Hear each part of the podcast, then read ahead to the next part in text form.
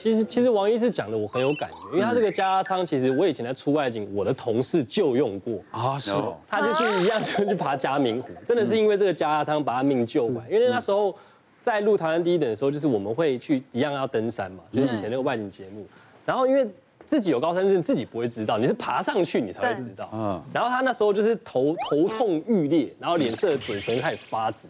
所以那时候我就知道是这个状况，就赶快把它塞进加压舱里面，直接把它运运下去。也是因为这个加压舱，就是要把它命救回来。这都是我们放的。对，就是那个王医师放的。那我自己本身过去主持节目的时候，其实我觉得台湾就是山很美，然后很多人都喜欢去登山，可是却不知道那个危险性跟高估自己的体力。像那时候我爬了一个山叫做剑龙岭，其实就在金瓜石那个地方。嗯，它的地方是非常的陡峭。然后那时候因为我们呃制作单位就是。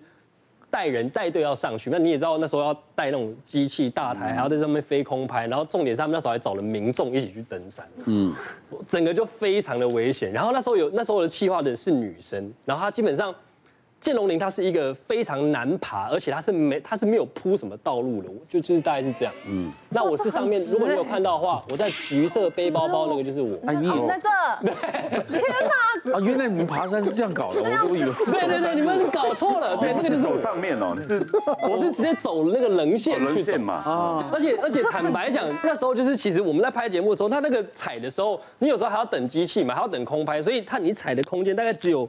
一个脚掌宽，然后你就要贴在那个山壁，等他把空拍飞过来，你就要贴在那。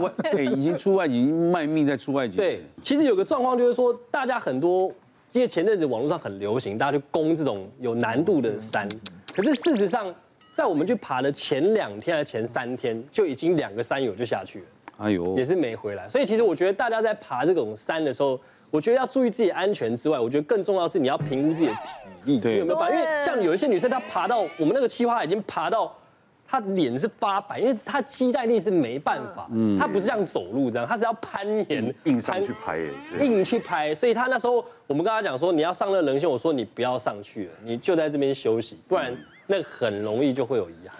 你看这个主持人辛苦对不对？那没想到拍摄的还扛机器，对，还要扛机器，你就看到那个大哥就是扛着机器，然后抓着三眼说：“哎，那个俊彦，你可以帮我做一下 open 吗？” 我说：“你你是你这样可以吗？”OK OK，后面还有个人抓着这样，对啊，这样这样子拍。所以摄影师真的很辛苦，摄影师非常辛苦，你们还要爬，他还要扛机器，对啊，还要拍。我有一次就是协协助康桥国际学校的登雪山的活动的时候，嗯嗯嗯，那一天我记得是半夜两点多起床，然后陪着小朋友就是登完雪山。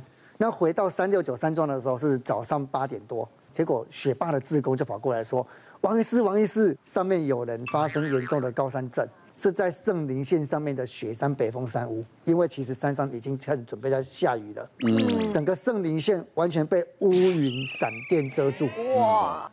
然后问题是我们三六九山庄距离雪山北峰山屋高度落差将近三四百公尺。”后来我就说好，那我们利用无线电跟他联系，跟上面取得联系，指挥上面他陪同者撤回到雪山北峰山屋，利用这个加压舱在里面休息。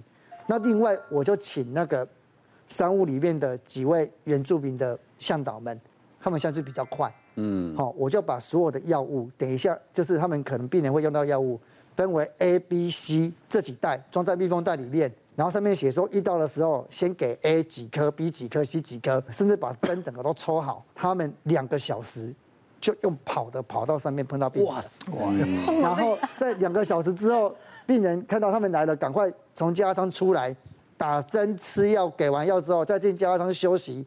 之后，然后赶快再连就是冒着上面的大雨跟雾背下山。后来早上十点多，他们向导们出发。到回到那个三六九山庄才下午四点多而已。你都驻守？驻守在三六九山山庄，就是那个地方，就雪山三六九山庄。对，那你去山那个山山庄大概是多久去一次？还是？哎，就是看学校的需要。如果说，比如说每年的四月份、五月份有登雪山活动，然后有如果有有请我帮忙的时候，高山我们就会找一个团队去。高山医师多吗？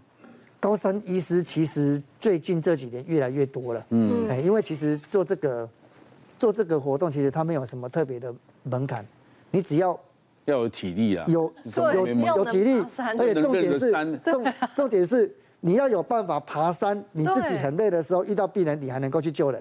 因为像我们医院其实就是新北有有直升机可以降落的，那可是其实老实说降落的 case 很少。那之前就有遇过，就有一次就是他们说，哎，有山友也是摔下来，不过不是太高的山，就是也是郊山。可是那时候没有注意去问，就接到反正消防局又通报过来，说，哎，要送送过来我们楼上停机坪。我说，哇，已经那么久没有开了，那好，那就去接病人。然后他那时候就是说，哎，怀疑骨盆骨折，然后手的话是这边都断了。那他们那时候就是搜救队友先帮他做固定，骨盆也是先固定起来，然后用长背板送上直升机。你会看到那个日剧拍的都很帅，对不对？其实基本上我们去接病人不是这么一回事啦，因为我们接到的时候就知道说，哎，他生命真相可能不是那么稳，可能骨盆骨折，然后手断掉。那我们就是先把生命真相监测的仪器弄着，然后就推床上去。那推床上去的时候，其实你你在那边就是我们还必须要先躲在一个一个小走廊，因为你躲在小走廊，因为那个直升机的那个螺旋桨那个风太大了，而且你接近的话基本上会有危险，那你那些器材也可能会翻掉。那等到它停了之后，他们会有人下来引导我们，我们才可以出去。那接了病人之后，就是到急诊室。那这个经验不多，像我在我们医院服务十几年，其实也才遇过两三次而已。那像王医师他的登山的医疗团队，我也是里面的哦，真的 小帮手。其实先爬山再考医师。对，因为因为我两边的阿基里斯腱都断掉，所以我基本上大学的时候曾经很想很爱爬山过，嗯，可是后来断掉之后就再也不敢爬。啊，后来就是哎有幸参加这个团队，也是在圆我爬高山的梦。瓜哥说：“对啊，就是我们是找罪受啦。可是就是你上去也不能洗澡，然后全身很臭啊，又很累。不是因为是真的很漂亮。一般 一般观众会觉得说，哇，每次都当都麻烦这个直升机去登山救人。我我觉得基本上就是因为像我们也有在做。”直升机搜救的审核，或是在做这个高山医疗或者急诊。其实我觉得你要登山是可以，可是就是登山的教育一定要够。因为我们艺人常常坡嘛，尤其看到谢欣坡家，你就觉得好像很轻松。我改天跟你去爬好。哎，你没想到会这样啊？这个，这个一个故事这个讲。对啊，你你会觉得很简单吗？对。